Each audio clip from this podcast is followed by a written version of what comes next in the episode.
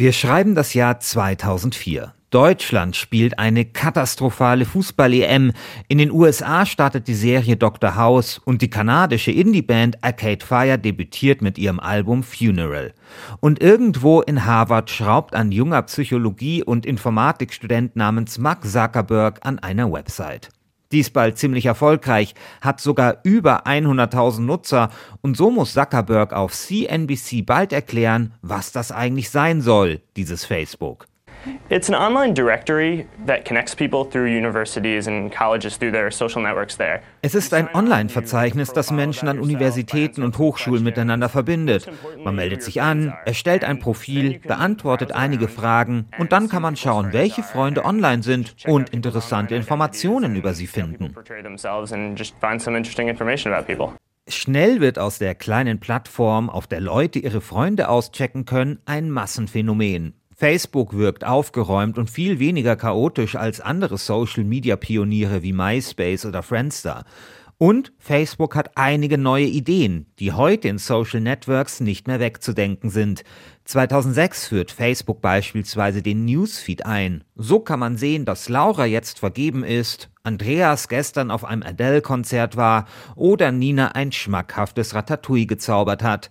2009 kommt dann der Like-Button. Wer etwas Nettes über Ninas Ratatouille zum Ausdruck bringen will, der kann nun auf den Gefällt mir-Button drücken. Praktisch für Facebook. Auch dank des Gefällt mir-Buttons weiß Facebook bald ziemlich genau, was wir Internetnutzer mögen und was nicht. Außerdem werden Beiträge, die besonders viele Likes haben, im Newsfeed prominenter angezeigt. Und so beginnt sie, die Jagd nach Aufmerksamkeit und Likes. Influencer, Medienhäuser, Politiker, sie alle versuchen dem Facebook-Algorithmus zu gefallen.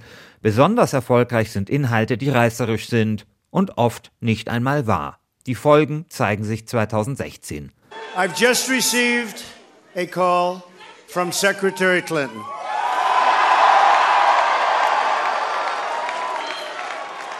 She congratulated us. It's about us.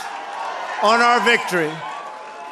Donald Trump gewinnt überraschend die Wahl zum US-Präsidenten. Und daran soll auch Facebook schuld sein. Stichwort Fake News.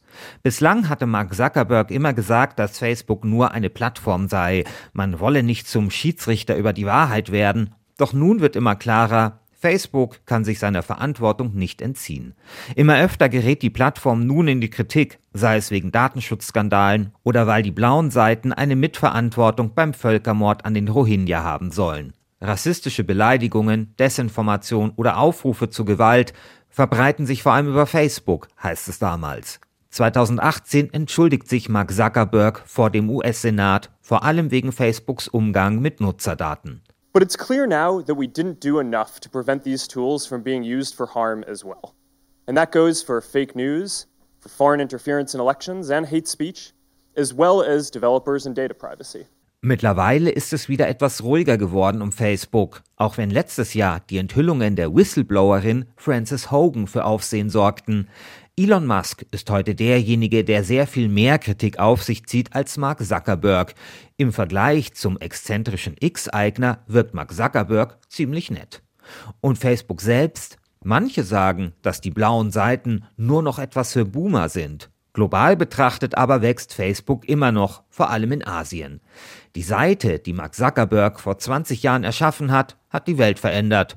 Und manchmal hat man das Gefühl, dass sie dem Erfinder auch etwas über den Kopf gewachsen ist.